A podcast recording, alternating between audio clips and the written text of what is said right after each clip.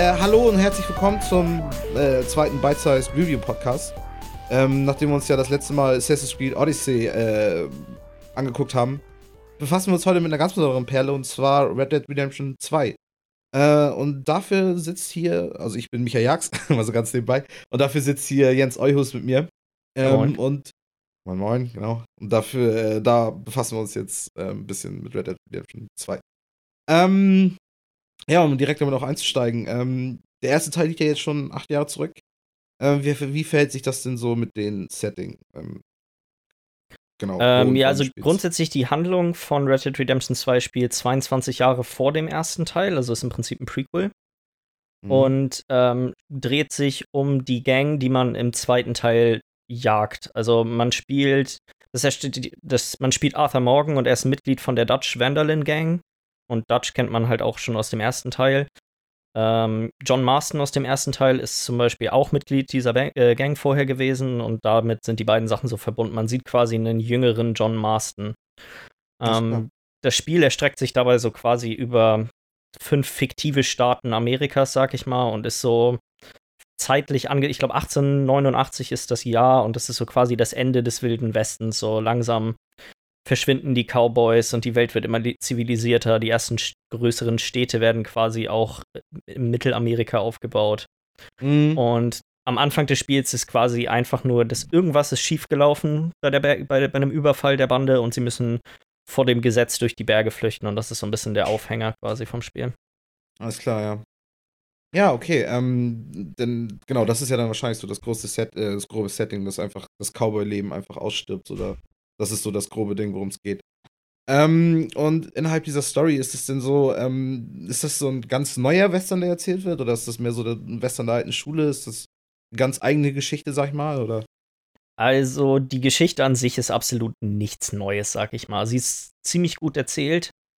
Aber ich würde auch grundsätzlich sagen, es ist weniger ein einzelner Handlungsstrang, sondern mehr viele so miteinander verwobene und sich gegenseitig tragende Handlungen, die dann zu einem großen Ganzen irgendwie werden. Mhm. Und viele von diesen Handlungssträngen sind auch ziemlich eindeutig angelehnt an entweder bekannte Western oder halt andere bekannte Geschichten. Also es gibt zum Beispiel einen Part des Spiels, der eindeutig Romeo und Julia ist. ja, okay. So, auch Teil so, der Hauptstory so. Genau, so das ist die, die Sachen sind, haben immer einen kleinen Twist, sag ich mal, aber man erkennt oft, okay, das ist eindeutig inspiriert hiervon. Mm, um, mm. Die Story ist, ist auch, auch grundsätzlich. Oh, sorry. Ja, alles gut, ist ja auch recht Rockstar-typisch, ne? Dass man sich so die Anleihen ja. nimmt, irgendwie von irgendwelchen bekannten Medien, so von irgendwelchen bekannten Werken. Ja, klar, auf jeden Fall. Ähm, die Story grundsätzlich, würde ich sagen, ist auch in der Regel ziemlich absehbar, aber an der einen oder anderen Stelle hält sie dann doch, sag mal, überraschende Wendungen noch für einen bereit. Mhm, mhm. Alles klar, ja. Ähm, und innerhalb dessen der große Antagonist, gibt es da einen? Gibt's, ist da irgendwas Großes, also Böses, es, was man bekämpfen muss? Oder? Es gibt abs definitiv keinen einzelnen richtigen Antagonisten im Spiel. Ich würde sagen, ja. der große Antagonist im ganzen Spiel ist auf jeden Fall das einfach der, der Aufschwung der modernen und langsam zivilisierter werdenden Welt, die, in der einfach zunehmend viel weniger Platz ist für halt diese Gang und die Art und Weise, wie sie ihr Leben führen.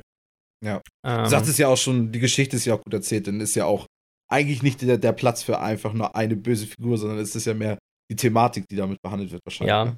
Also ich würde zum Beispiel auch sagen, dass Arthur selber, den Charakter, den man spielt, ähm, in, einer gewissen, in einem gewissen Sinne ein Antagonist ist, zumindest sich selber mhm. gegenüber, weil er einfach mal stetig mit sich zu kämpfen hat, mit, sag ich mal, den eigenen moralischen Vorstellungen und einfach der Art und Weise, wie die Gang ihr Geld verdient und wie alles funktioniert und einfach der Konflikt ist auf jeden Fall auch immer ziemlich präsent so im ganzen Verlauf des Spiels. Andere Mitglieder von der Gang sind teilweise mal Antagonisten, weil es natürlich auch immer so, ein, so eine Gang hat ein Machtgefüge und jeder versucht mm. quasi immer Dutch dem Anführer am nächsten zu sein. Ja, aber ähm, so opportunistisch irgendwie sich zu, zu verhalten. Ja, dann, klar, du hast schon, du hast es am Anfang schon gesagt mit dem Gesetz. Ähm, es gibt so eine Art Detektei, die heißen die Pink Pinkertons, die werden angeheuert, ähm, quasi Kopfgeldjäger, sag ich mal, in einer, in einer gewissen, in gewisser Hinsicht. Die jagen wirklich von der ersten Minute des Spiels an ähm, die Gang die und Gang. tauchen halt hier und da immer mal wieder auf. Das ist eigentlich mit den meisten Sachen so. Es gibt zum Beispiel auch eine konkurrierende Bande, die von vorne bis zum Ende des Spiels im Endeffekt hier und da immer mal wieder auftaucht, aber es ist nicht so das heißt das, praktisch, Ja, genau. Das heißt praktisch immer wieder hast du den großen Antagonisten. Also das heißt immer wieder hast du so, so auf jeden Fall wieder Personen, die jetzt praktisch das Ziel der aktuellen Story sind, die jetzt wieder praktisch in äh, einen Handlungsverlauf irgendwie so einen Mittelpunkt. Also ich würde sagen, ziehen. das Gesetz und diese und diese Bande sind irgendwie mehr sowas, sind quasi Sachen, die, die sind einfach ein stetiger Begleiter. Die sind mal mhm, präsenter ja. und mal weiter im Hintergrund, aber dann jeder von diesen einzelnen Handlungssträngen, so im Laufe des Spiels bewegt man sich ja durch diese fünf Staaten, muss immer mal wieder, sag mal, sein Lager wechseln. Und damit mhm. ändern sich auch immer die Handlungsstränge und jeder von diesen Handlungssträngen in sich hat natürlich auch nochmal Gegner, gegen die man mhm. kämpfen muss. Ja, ja, klar, klar. Also, äh, jetzt haben wir, ja. Ähm, ich kann mir einfach nur so ein paar Beispiele, na, ist eigentlich nicht so wichtig. Also es gibt, wie zum Beispiel, ähm, es gibt einen großen Industriellen, dem man auf die Füße getreten ist, der jagt einen. Der ist dann natürlich aber auch wieder mit den Pinkertons verbunden, weil er denen natürlich Geld gibt, damit sie dich jagen.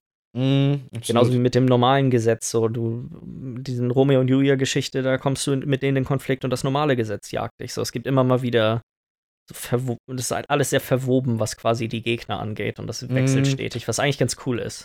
Ja, weil es halt einfach auch keine einfache Geschichte ist. Es ist halt einfach eine Menge Kram, der einfach passiert über eine gewisse Zeit, so, ne? Ja, ich würde eigentlich, ich würde jetzt nicht mal, ja, es über halt eine gewisse Zeit. Also die Geschichten mhm. an sich sind in der Regel schon immer ziemlich einfach, aber das Spiel erstreckt sich über einen langen Zeitraum und dadurch wäre es merkwürdig, einen, in einer, sagen wir, realistischen Geschichte einen stetigen, Geg ständigen Gegner zu haben, ja, finde ich. Ja, absolut. Ja. Jetzt haben wir ja schon auch ein bisschen über hier Arthur Morgan geredet, der ja auch, so wie das eben rausklang, so ein bisschen ein Anti-Held ist auch. Äh, wie gefällt er denn ansonsten? Also ist er vielschichtig? Macht es, macht es Spaß, ihn zu spielen? Ja, ich finde, dass er ziemlich sympathisch ist an sich. Also ich würde ihn jetzt auch gar nicht ehrlich gesagt als Anti-Helden bezeichnen, weil das okay. ist nicht die Art und Weise, wie er wirklich dargestellt wird. Man kann ihn natürlich in gewisser Hinsicht so spielen. Ähm, und das ist auch eine Sache, auf die, die, es gibt eine gute und böse Spielmechanik in dem Spiel. Es gibt einen Balken, Ach. der von, der quasi, wenn du nach rechts, wenn du gute Sachen machst, du grüßt Leute, hilfst Leuten, geht er nach rechts. Wenn du Leute erschießt, beleidigst Leute, geht er nach links. Es gibt so ein, ein Renegade-System. Ein bisschen. Ja, nur. Nicht ganz so. Nur ständig. Also, wenn du, du könntest in eine Stadt reinlaufen und alle Leute erschießen und das Ding würde quasi die ganze Zeit Richtung schlecht gehen. Das ist nicht nur geprägt von Entscheidungen, die du triffst in mm. Dialogen und so, sondern es ist ganz normale, standardmäßige Handlungen beeinflussen quasi dieses Meta. Und ich finde, dass gerade bei Arthur jetzt ähm, trifft das die Art und Weise, wie die Story ausspielt. Und man hat nicht so viel Einfluss auf viele Sachen. Ist er einfach eher ein guter Mensch.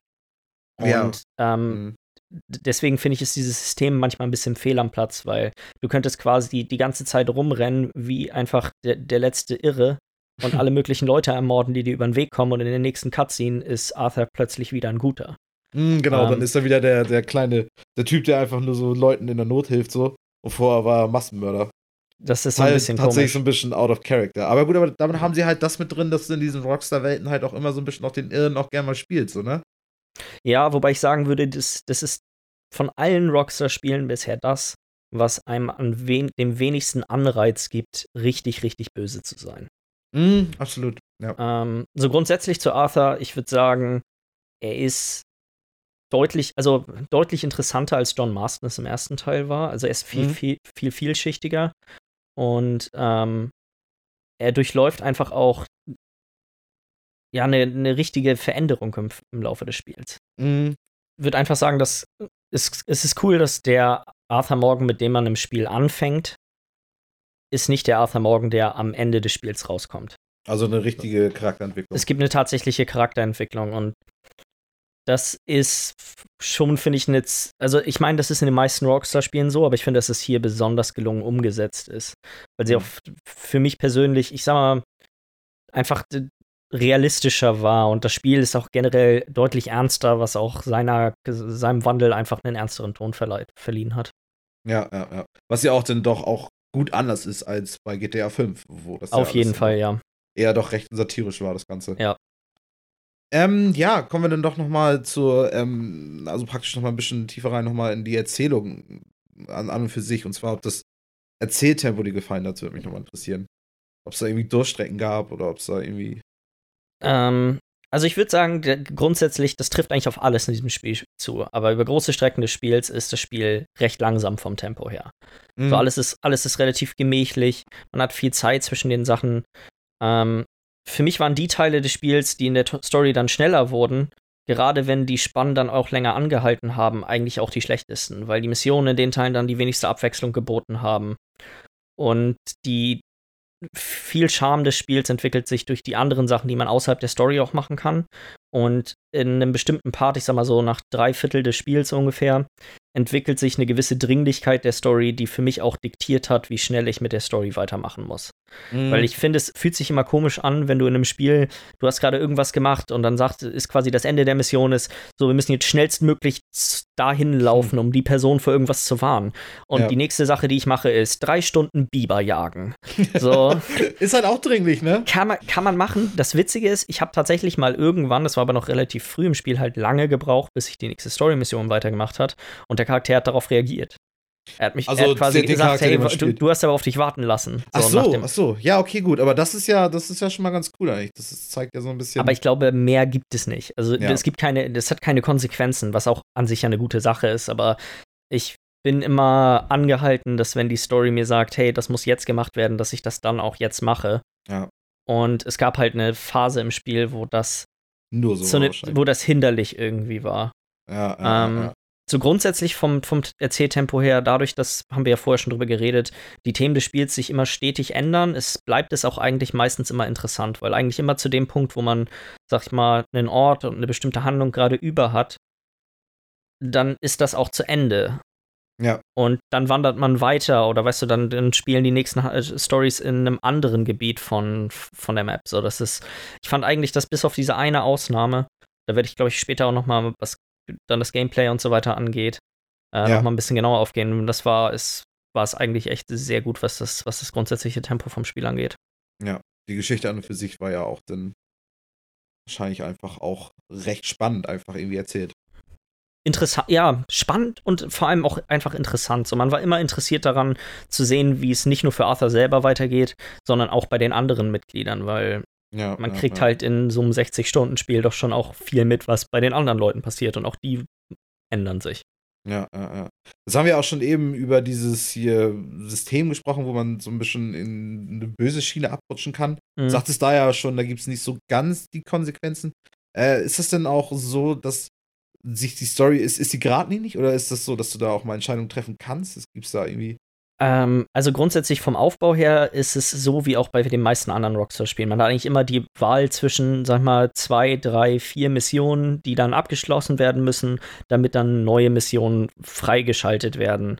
Mhm. Dadurch hat man, du hast zwar immer dann die Wahl zwischen den Missionen, aber alle von denen müssen abgeschlossen werden, um quasi dann den nächsten Schritt zu machen. So. Du bestimmst nur die Reihenfolge. Du bestimmst nur, nur die Reihenfolge, genau. Und das ist, sagen wir, eine Art vorgegaukelte Freiheit. So im Großen mhm. und Ganzen ist ja. die Story schon wirklich ziemlich linear.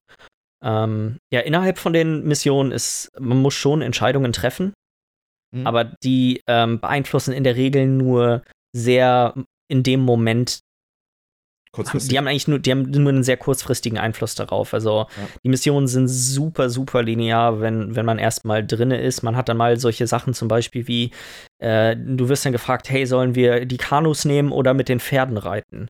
Aber du kommst logischerweise am gleichen Punkt an. Der Weg ja, das, ändert sich. So, das ist. Das hört sich ja schon tragreich an. Also, das ist ja. ja.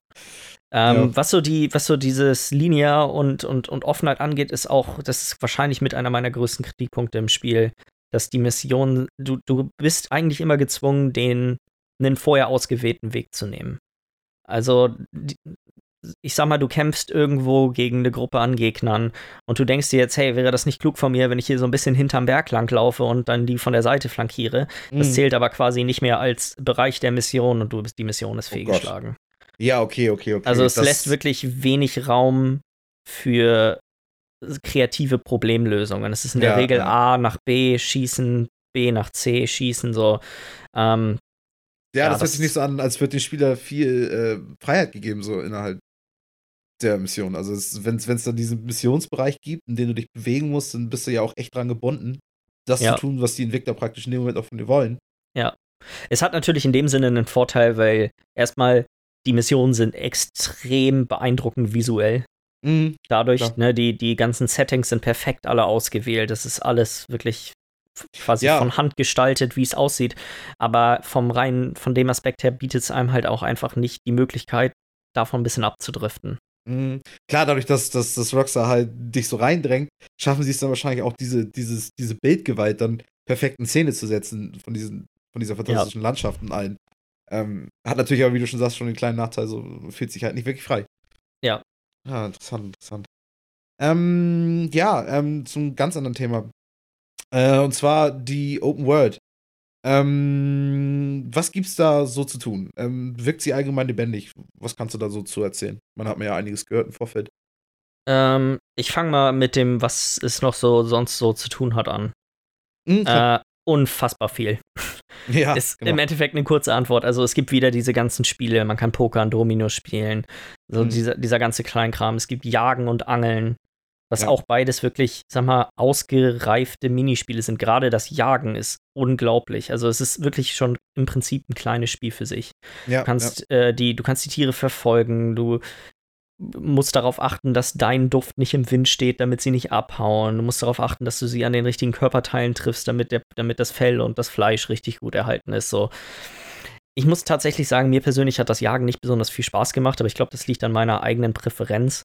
Ich erkenne an, dass das System ziemlich cool ist für jemanden, mhm. der da mhm. Lust drauf hat. Ja. Ähm, dann gibt es noch so Sachen wie, du kannst einfach in der Stadt in ein Kino reingehen oder dir eine Theaterveranstaltung äh, angucken. Ich habe eine Schatzkarte irgendwann mal gefunden, die mich auch wirklich lange, also für die ich lange gebraucht habe, um herauszufinden, was ich da letztendlich machen soll, weil es ist tatsächlich einfach nur eine Schatzkarte. Also wirklich einfach nur den Hinweisen darauf folgen und den. Genau, es ist nicht so, dass ja. irgendwo, irgendwo plötzlich was aufploppt auf der Map und dann gehst du zu Schritt zwei der Schatzkarte hin, sondern du guckst auf die Schatzkarte äh, ja, und hoffst, dass du irgendwann mal an dieser Hütte vorbeikommst. So. Mm, mm, ja, okay. Ähm, das ist eigentlich ganz cool. Dann gibt es noch viele so kleine zufällige Events, die an der Seite der Straße, man reitet viel in dem Spiel von A nach B. So, und mhm. ganz oft ist es dann so, ja, okay, plötzlich kommt jemand aus dem Wald gerannt und wurde von der Schlange gebissen, dem du dann helfen kannst. Die, äh, diese Events, diese diese, diese kleinen Events, so irgendwelche Gefangenen ja. sind geflüchtet und du kannst deren Ketten zerschießen, so, so, so solche Sachen. Das sind ähm, in der Regel wirklich Sachen, die kosten dich vielleicht eine Minute. Mhm. Sind auch der, die einzige Sache, die sich tatsächlich in, den, in der ganzen Zeit, in der ich das Spiel gespielt habe, irgendwann mal ein bisschen wiederholt haben. Nicht viel, aber ein bisschen. Ein bisschen. Das heißt, hin und wieder kamen doch einzelne. Ich habe schon ein paar Leute mit, die von Schlangen gebissen sind, gerettet. Also, ja, okay, gut. Ich meine, sind ja wahrscheinlich eine Menge Schlangen da unterwegs, ne? Also. Das ist die andere Sache, das kommt, ist in der Zeit vermutlich auch häufiger mal vorgekommen. Dass ich dann gerade immer der Depp sein muss, der da ist, um sie zu retten, na, Pech. ja, okay, okay. Ähm, ähm, ich bin noch längst nicht fertig mit den Nebenaktivitäten. Okay, gut, dann tob dich aus, mein Lieber, dann tob dich aus. Ich bin gespannt. Einer der Sachen, die es gab auch schon in Red Dead Redemption 1, sind so Fremdenmissionen. Das sind dann, sagen wir mal, wirklich richtig Nebenquests, die nichts mit der Haupthandlung, nichts mit den anderen Charakteren zu tun haben.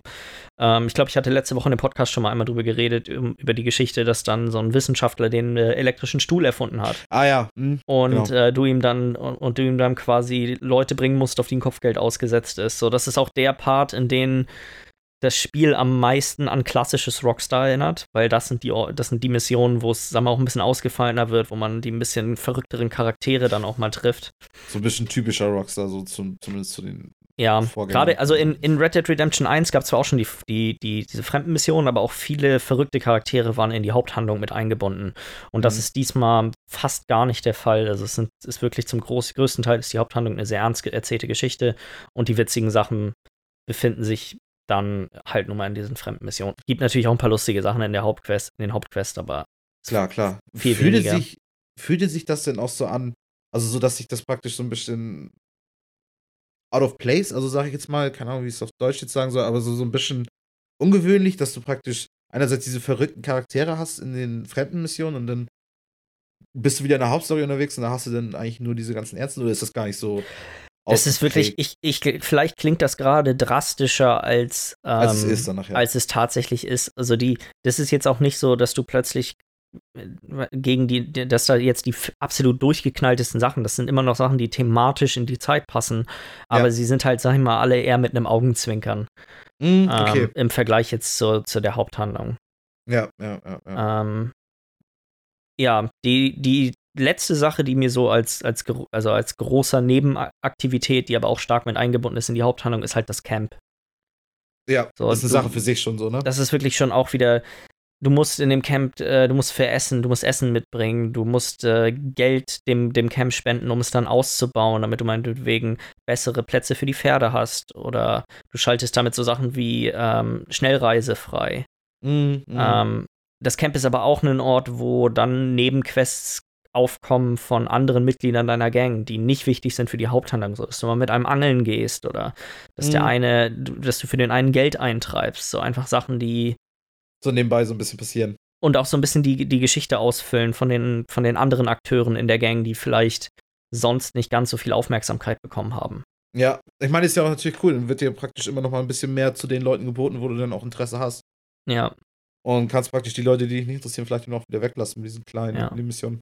Ja. Das ist doch cool, das ist doch cool. Ja, ich glaube, die hört sich auf jeden Fall nach einer Menge an, wenn ich das, das mal ist, so dazu. Also, und das Coole finde ich daran ist auch in gewisser Hinsicht, dass das ist kein, das ist kein Ubisoft Open World Game. Diese ganzen Sachen sind nicht auf mhm. der Karte markiert mit kleinen, mit kleinen Fragezeichen, sondern einen Großteil davon entdeckst du und dann machst mhm. du sie. Es gibt noch ganz viele. Ich habe irgendwann mal ein Haus mitten in der Walla Pampa gefunden, was, wo einfach Leichen drinnen aufgeflattert waren.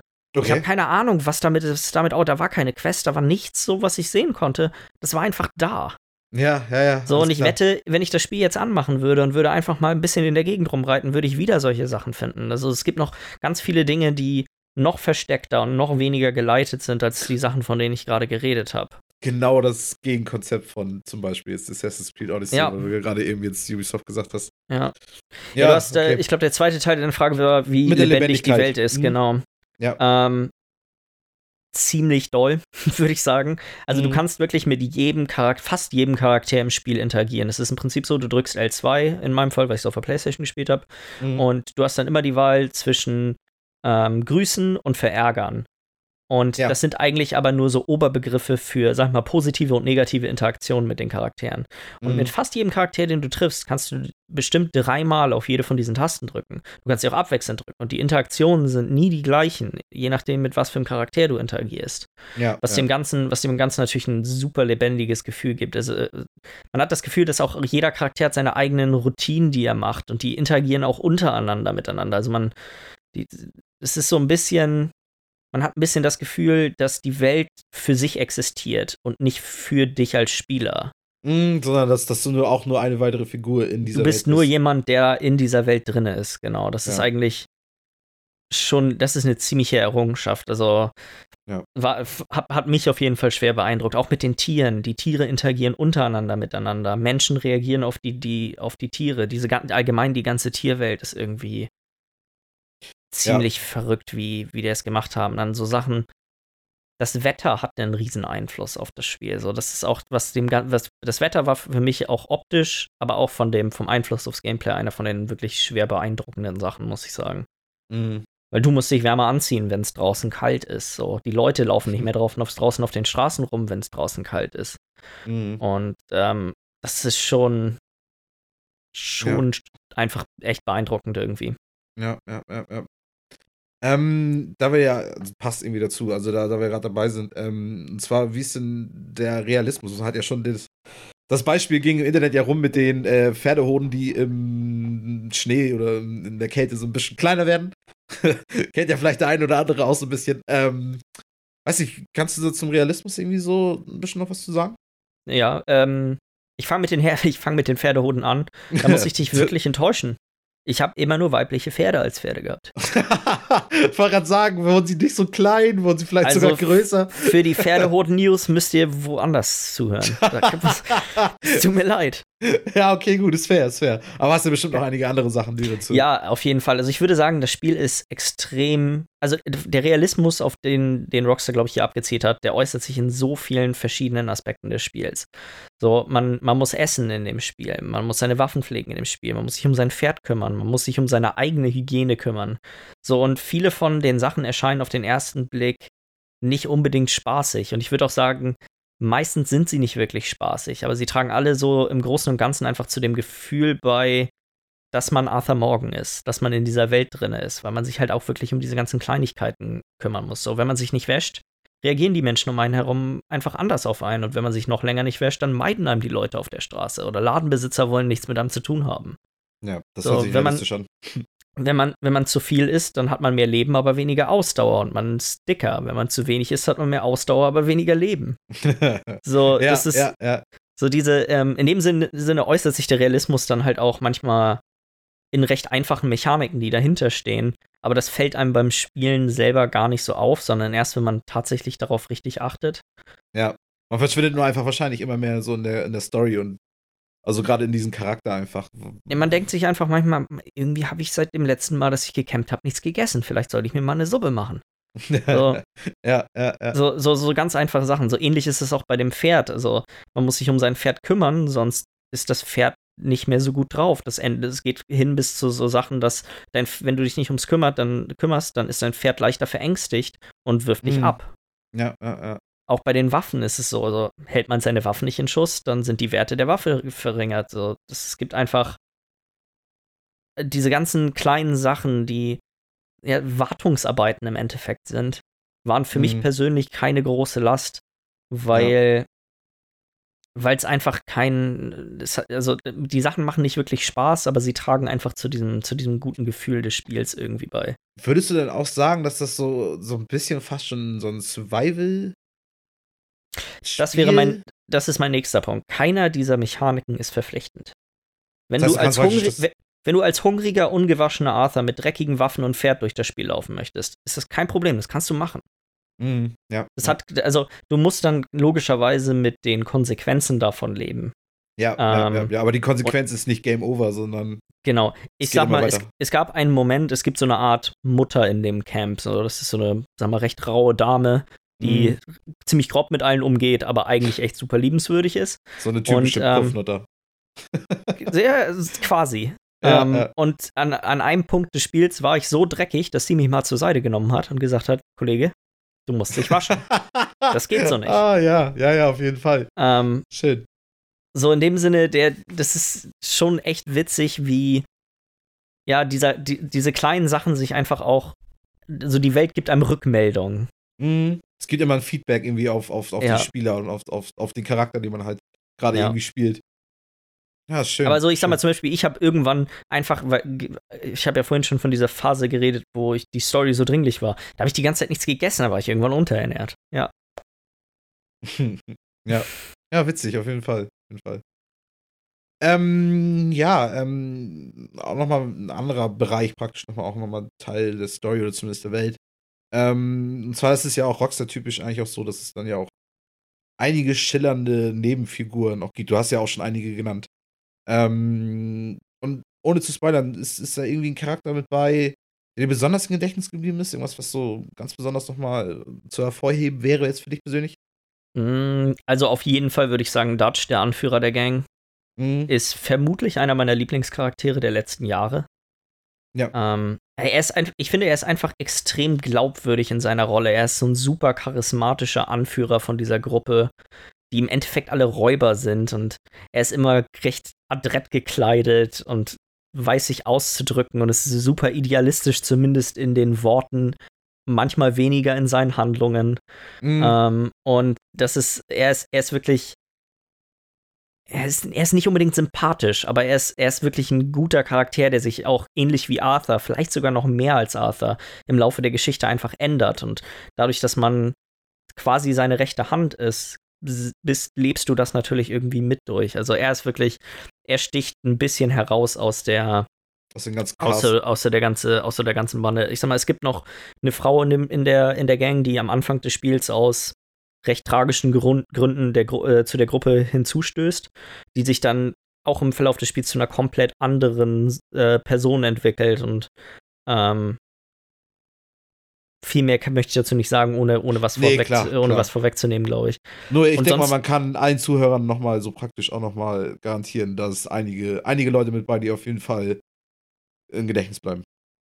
Definitiv. John Marston wäre auch noch der Hauptdarsteller, äh, Hauptcharakter aus dem ersten Spiel. Mhm. Ähm, der kriegt hier auch noch mal viel mehr Hintergrundgeschichte, die im ersten Spiel zwar auch ein bisschen vorhanden war, aber die er ist, er, er ist sag ich mal, nach diesem Spiel auch ein deutlich ausgereifterer Charakter als, ähm, als nach dem ersten Teil noch. Also ist die Story vom zweiten Teil so gut, dass sie sogar noch die Story vom ersten im Nachhinein noch ein bisschen noch verbessert. In gewisser Hinsicht ja. Ähm, er ist auf jeden Fall vielschichtiger als, ja. als im ersten Teil, ja, würde ich schon sagen. Ja, verrückt, verrückt. Und das ist auch eine Sache, die mir ganz gut gefallen hat. Ist, er spielt, man hätte, ich hätte ein bisschen erwartet, dass er quasi eine konstant zentrale Rolle in dem Spiel spielen wird. Einfach mhm. nur, weil er der Hauptcharakter im nächsten Teil ist. Das ist aber überhaupt gar nicht der Fall. Es gibt wirklich lange Strecken, in der er quasi gar keine Rolle spielt. Er ist halt auch er nur eine weitere ist, Figur. Er ist nur, genau, er ist nur ein anderer aus der Gang. Ja. Ähm, sowas ganz Allgemeines. Auch im Prinzip kein wirklicher Spoiler, aber es gibt so ein paar, sag mal, Erfolgserlebnisse der Gang, mhm. wo dann alle quasi dann danach im Camp sind und zusammen feiern. Und mhm so einfach die Gang als Ganzes ist ein cooler Charakter, muss ich ja, sagen. Ja, Weil ja, einfach so die, wie die mit die Dynamik und wie die miteinander umgehen. Und dann weißt du, dann am nächsten Tag nach einer versoffenen Nacht, dann liegt da einer noch an der Seite und dann kommt die Mutti von der ich eben an und, und pöbelt ihn an, dass er auch mal aus dem Weg gehen soll. Und weißt du, so einfach so diese, so die, so die Gruppe als Ganze, als, als Charakter ist auch wirklich echt cool gewesen. Ja, das, das Camp an und für sich ist einfach wahrscheinlich das Ja. Beste. Ja. ja, okay, gut, aber dann, also ich weiß nicht, wirst du damit, und dann würden wir nämlich zum Teil kommen, wo ich jetzt zumindest, ich persönlich so am meisten mitgekriegt habe, dass das einer der Kritikpunkte ist, die so ein bisschen doch hängen geblieben sind. Und zwar das Gameplay an und für sich, und zwar ganz speziell das Gunplay. Ich weiß nicht, was kannst, was kannst du dazu sagen? Ist das eher nur so ausreichendes Beiwerk oder ist es doch eine Mechanik, die man, mit der man irgendwie Spaß haben kann? Also das Gunplay ist, wie finde ich persönlich in den meisten Rockstar-Spielen, definitiv der Schwachpunkt vom, vom Gameplay so als Ganzes. Also Ja, ja. ähm, man hat viele Möglichkeiten, sagen wir, Einstellungsmöglichkeiten in den Optionen, um so das Handling von den Waffen und so umzustellen. Und Dead Eye, das ist eine Fähigkeit, eine Fertigkeit, die man auch im ersten Spiel schon hatte, wo du im Prinzip Bullet Time, also Zeitlupe anschaltest, dann markierst du Gegner und wenn, wenn das zu Ende ist, dann geht die Zeit wieder normal los und du machst quasi den coolen alten Western-Trick und schießt alle in, in Mm, rascher genau. Abfolge weg. Ja, ja. Ist schon recht zufriedenstellend. Ich glaube, das Spiel wäre unfassbar viel schlechter ohne, ohne dieses Feature. Mhm. Ähm, das Problem liegt meiner Meinung nach auch nicht, nicht unbedingt nur in dem Gunplay selber. Also, das ist okay, es ist nicht hervorragend. So, man hat auch eine riesen Auswahl an Waffen, die teilweise sich doch auch recht stark voneinander unterscheiden.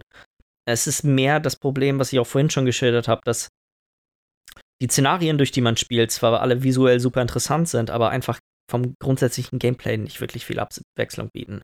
Ja. So, du läufst immer von A nach B, tötest Gegner, stößt weiter vor, tötest Gegner oder du bist hier und musst die Gegner, musst vor Gegnern verteidigen. So, das sind eigentlich die, das sind die beiden Szenarien, die du hast. Du reitest auf einem Pferd weg und musst abhauen, während du Gegner ab, äh, quasi, für, während du dich von, vor, vor Gegnern verteidigst. Da So. kommt natürlich auch so ein bisschen Tristesse dann auf, ne? So ein bisschen Ähm, Langeweile. ich weiß, das ist so ein bisschen, bisschen mein persönliches Problem. Ich hätte einfach mehr, gerne mehr Abwechslung gehabt und mehr Optionen, wie ich an die ganzen Kämpfe rangehe. So. Ja. Ähm, zum Rest des Gameplays, der ist hervorragend im, in der Regel. Also ich würde sagen, für manche Personen sind vielleicht ein paar von den Animationen zu langsam, aber ich glaube, es würde einiges an Atmosphäre kosten, wenn das nicht so wäre. Es war ja wahrscheinlich auch das, was sie damit vorhatten mit der ganzen Sache, was Das glaube ich auch. Es ist alles, alles ist bedacht in dem Spiel. So. Ja, ja. Ähm, das ist ungewöhnlich, wenn man es mit vielen anderen Spielen vergleicht. Es hat einfach nicht so diese Knackigkeit, die man von vielen Third-Person-Action-Spielen einfach erwartet. Aber ich finde, dass es eigentlich ganz angenehm ist. Es gibt eine einzige Sache, die mir auf den Sack ging. Na, Und zwar, ja, ich habe ja schon von dem Camp geredet. Sobald du ins Camp reinkommst, kannst du nicht mehr rennen. Sondern du kannst nur noch, Nur sag noch ich mal, gehen. zügig gehen. Und das geht so, und das ist sogar, also was mich besonders gestört hat, ist, es gab so ein paar Momente, wo quasi, sind wir wieder bei der Dringlichkeit, wo, ja, du musst zurück und jemanden warnen. Ja, aber am Rande von deinem Camp wird auf jeden Fall nur noch Schritttempo. Da, ähm, ah, das finde ich ehrlich, das ist schön. Das ist so, also ich muss sagen, das fand ich, am Anfang fand mich das gar nicht gestört, weil ich bin da immer so lang geschlendert durch mein Camp, hab so ein bisschen gehört, was die Leute so gemacht haben. Aber irgendwann, weißt du, manchmal willst du auch einfach nur mal zurück, um dich mal pennen zu legen in deinem Ja. Zelt, um dich zu erholen. Und Ja. wenn du dann da erstmal durchs ganze Camp schlendern musst, oder du bi- bist zu einem gewissen Zeitpunkt auch nicht mehr in einem Zelt, sondern, da, sondern musst auch noch wirklich längere Strecken auf dich nehmen, bis du zu deinem Bett kommst. Ja, Das war, da würde ich mir wünschen, dass man vielleicht einen Ticken schneller gehen kann. ja, absolut. Ist wahrscheinlich auch wieder gewollt gewesen, damit man dieses Ich ganze denk- Camp Auf so sich Fall. aufnehmen kann und so, aber kann ich mir auch vorstellen, als eine ziemlich nervige Sache. Es ist halt auch Meckern auf hohem Niveau, ne? So, ja, ja, dass ja, die quasi ich hier an der Stelle mich darüber beklage, dass ich an einer ganz kleinen Stelle Spiels nicht 15% schneller laufen kann, sagt schon einiges darüber aus, wie, Aber ich denke wie mal, gut das Spiel ist.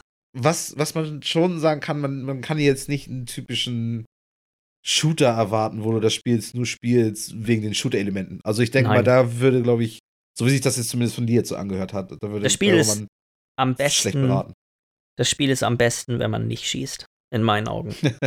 ja. So, ja. die alles, alles außerhalb vom Schießen hat, war, ist das, was für mich das Spiel irgendwie ausgemacht hat. Klar, hier und da sind die Sachen gut platziert und machen auch Spaß, mhm. aber es, die, die müssen nicht, es muss nicht die Regel sein, sondern es ist eher die Ausnahme, dass das ja, quasi dazu kommt. Alles klar, alles klar. Ähm, ja, und praktisch so ein bisschen, so ein bisschen abschließend, wie würdest du denn jetzt so die Entwicklung zwischen den ersten und dem zweiten Teil nochmal so ein bisschen bewerten und vielleicht dazu auch noch ein kleines Fazit irgendwie nochmal geben können? Also die Entwicklung würde ich sagen, dass ich finde, die Spiele sind echt schwer miteinander zu vergleichen, weil Red Dead Redemption 1 war mehr GTA als Western. Mhm. So vom, einfach von der Art und Weise, wie es aufgebaut war, vom, wir haben ja gerade schon ausgiebig über das Tempo geredet, so es war nicht groß anders als ein GTA-Spiel. Ähm, und das hier ist halt wirklich eine komplett andere Herangehensweise an das Szenario und das Setting. Mhm. Ähm, die Welt hier ist natürlich auch nicht mit der alten zu vergleichen. Klar, es liegen acht Jahre zwischen den beiden Spielen, das muss man natürlich auch immer im Hinterkopf behalten, aber die, die Welt, die Rockstar hier geschaffen hat, ist unglaublich groß und unfassbar dynamisch. Ja. Ähm, das ist es gibt super, haben wir ja auch schon drüber gesprochen, es gibt so wenig Dinge, die sich wiederholen, dass man sich wirklich fühlt, als wäre, ja, als würde das alles halt das eine Mal für einen passieren. Ja, ja, ja. Ähm, so, der Ton des Spiels ist auch noch ein großer Unterschied, finde ich, da drin, ähm, dass es einfach alles ein bisschen ernster ist und dadurch das ganze Spiel auch ein ganz anderes Gefühl einfach bekommt. Mhm. Die einzige Sache, die ich sagen muss, die mir im ersten Teil besser gefallen hat, ähm, ist die Musik. Es gibt so ein, zwei sag mal, ikonische Momente im ersten Teil, wo die Musik einspielt, wenn was ganz Bestimmtes passiert, die mir bis heute so, die sich in mein Gehirn einfach eingebrannt haben. Und ich, man hat gemerkt, dass sie versucht haben, an der einen oder anderen Stelle dieses, Gefühl, Gefühl hervorzurufen. Ja. Aber zumindest für mich persönlich, vielleicht liegt es auch einfach daran, weil ich dieses, diesen, dieses Erlebnis mit dem ersten Teil hatte, ähm, mhm. dass ich da jetzt nicht mehr so anfällig in Anführungsstrichen für bin. Aber für mich hat es einfach nicht so Klick gemacht mit der Musik, wie es noch im ersten Teil irgendwie der Fall war. Ja. Hört sich auch wieder noch meckern auf hohem Niveau an, so ein bisschen. Äh, aber Absolut, also 100%ig. Es ist wirklich ein winzig kleiner Kritikpunkt. Ja, ähm, ja zum, als Fazit. Ähm, ich würde sagen, dass es wenige Menschen gibt, die zumindest nicht schwer beeindruckt von dem Spiel wären, wenn sie spielen würden. Ja. So, die, die Lebendigkeit der Welt, die Charaktere sind meist glaub, glaubwürdig und machen eine echte Entwicklung im Verlauf des Spiels durch.